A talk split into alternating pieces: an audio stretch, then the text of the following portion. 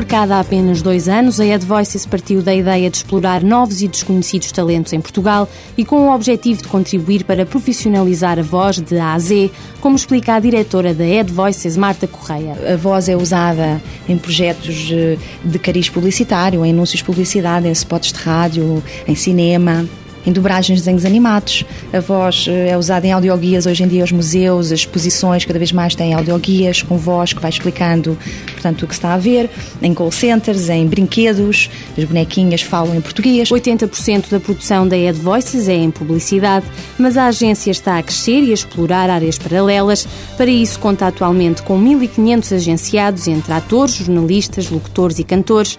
Mas se quiser descobrir o talento da sua voz, Marta Correia revela como pode pode fazer. Pessoas têm primeiro que enviar um currículo de forma a nós podermos avaliar a capacidade ou não de utilização da voz, porque não basta ter uma voz bonita. As pessoas têm que saber usar a voz, portanto, têm que ser pessoas com alguma formação na voz. É marcado um casting com cerca de 10 formas diferentes de utilizar a voz para futuramente podermos trabalhar para as várias áreas que, que diariamente eh, trabalhamos. E, portanto, quando nos chega um pedido específico do cliente, nós vamos à nossa ferramenta Audiobooking e vamos segmentar por aquilo que o cliente necessita. O Audiobooking, disponível no site da AdVoices, permite ao cliente aceder a uma seleção de agenciados previamente estruturada e que pode ser consultada em qualquer parte do mundo.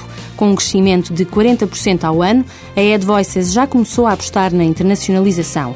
Em 2010 abrirá uma agência no Brasil, pretende continuar a explorar o mercado angolano, mas também na Europa já deu os primeiros passos. Temos clientes em Espanha, temos clientes na Alemanha, temos clientes em Itália, porque são clientes que trabalham, e vamos imaginar, um projeto específico, uh, um, um, jogo para, para uma Playstation ou um jogo para uma Nintendo, tem que ser feito em várias línguas e, portanto, normalmente a sede onde eles são feitos é num desses países que recorrem depois a Portugal para pedir vozes portuguesas. A Ed Voices preocupa-se também com a profissionalização da voz e, para isso, criou a Ed Learning, uma ferramenta para enriquecer a voz ao nível da dicção, locução e do canto.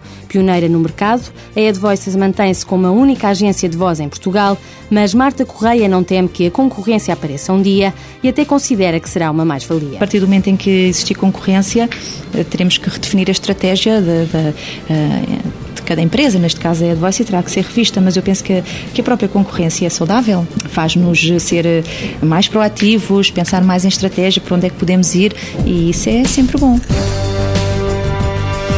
Ed Voices, produção e consultoria de vozes limitada, agência de voz criada em 2007, com sede em Lisboa, prevê uma faturação de 1 milhão e 400 mil euros para 2009.